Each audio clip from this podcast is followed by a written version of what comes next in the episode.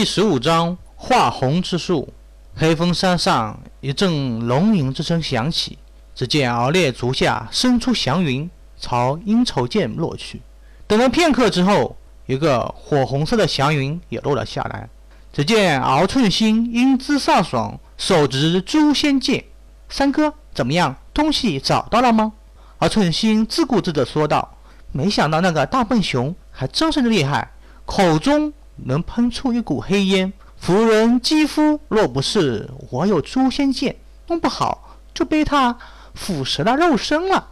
找到了，没想到那头野熊机缘不错，可惜的是机缘再怎么好，最后还是便宜了我。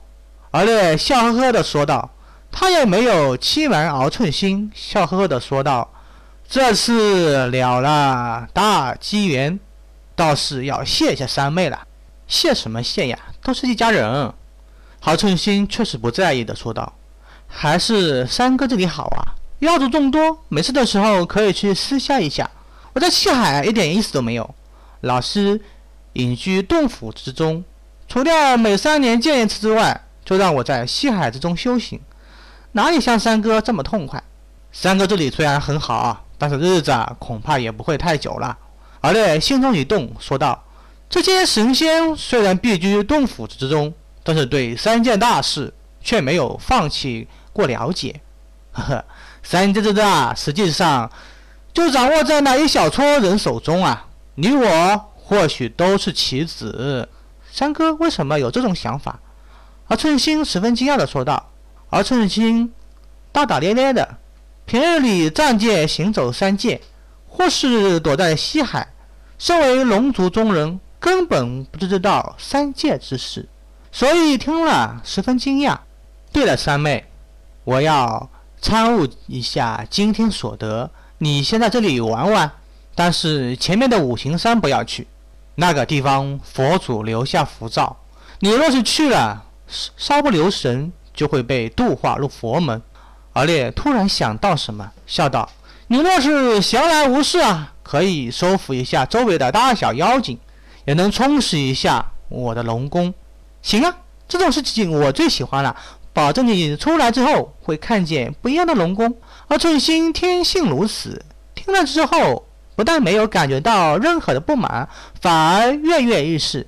他早就对眼前的龙宫感觉到不舒服了，简陋的连一个妖精的洞府都比不上。龙宫虽然很简单，但是各种配置啊还是有的。而烈的闭关之所是龙宫的最深处，那是阴愁剑内灵泉之一。虽然比较弱，但好歹也是灵泉，不是？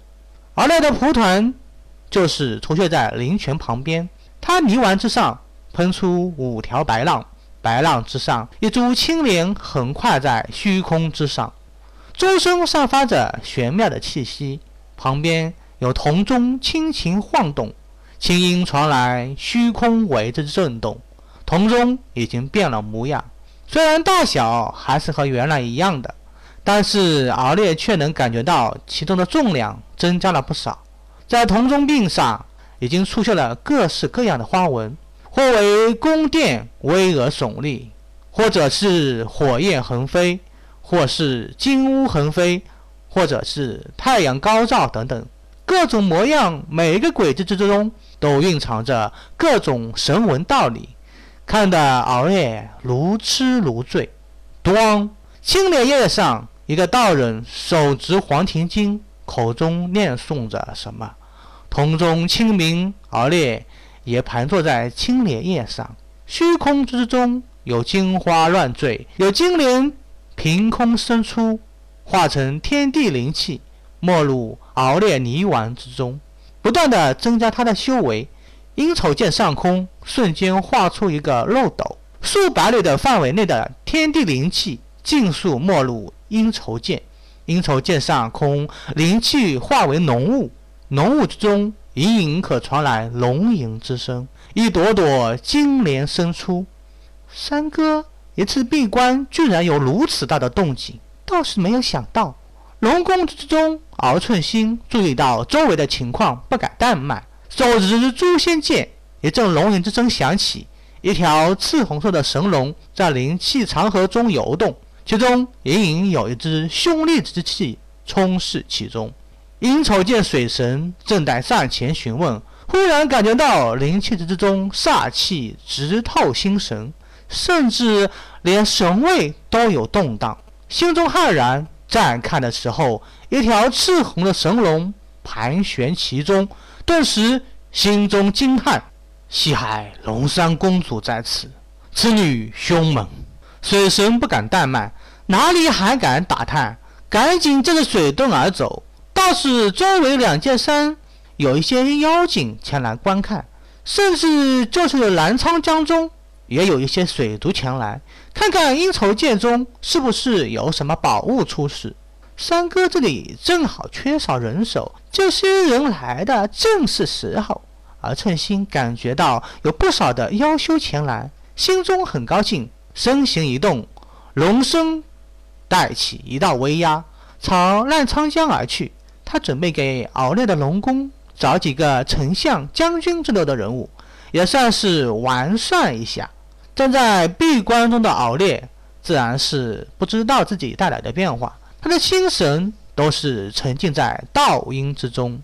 他知道给他讲道的这个道人绝对不简单，因为他讲道的时候，并不是用文字来表示，而是用道音来表述。虚空之中产生神文，勾勒天道治理，不是常人能做到的。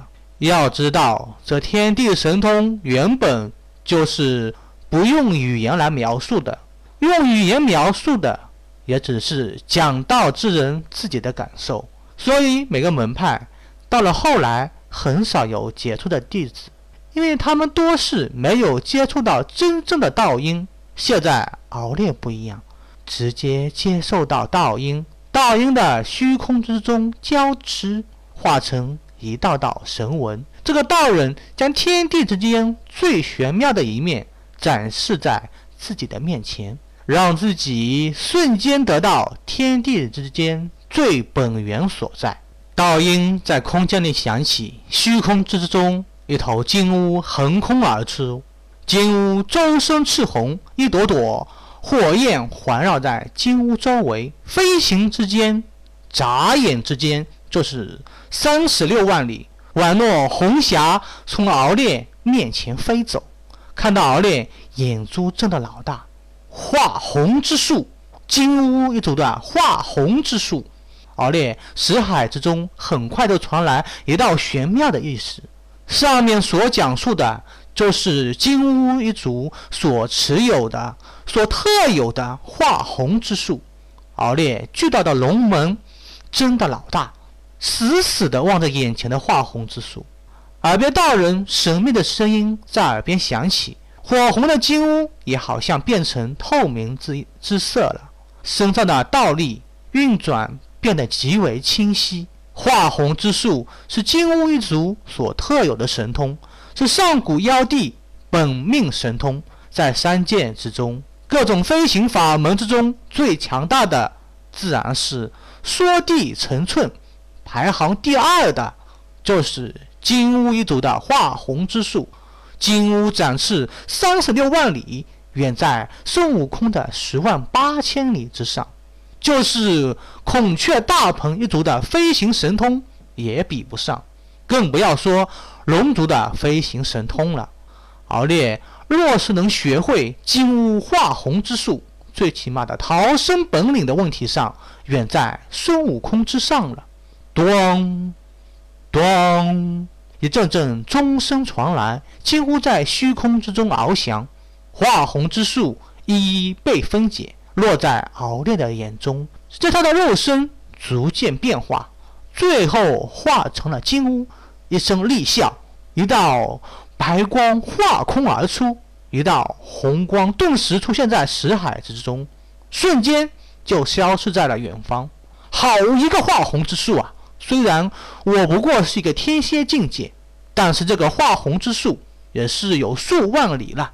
难怪当年金乌一族能够笑傲洪荒，掌管天地，是为三界至尊啊！就是这化红之术，也能让三界大能很难追上的金乌一族啊！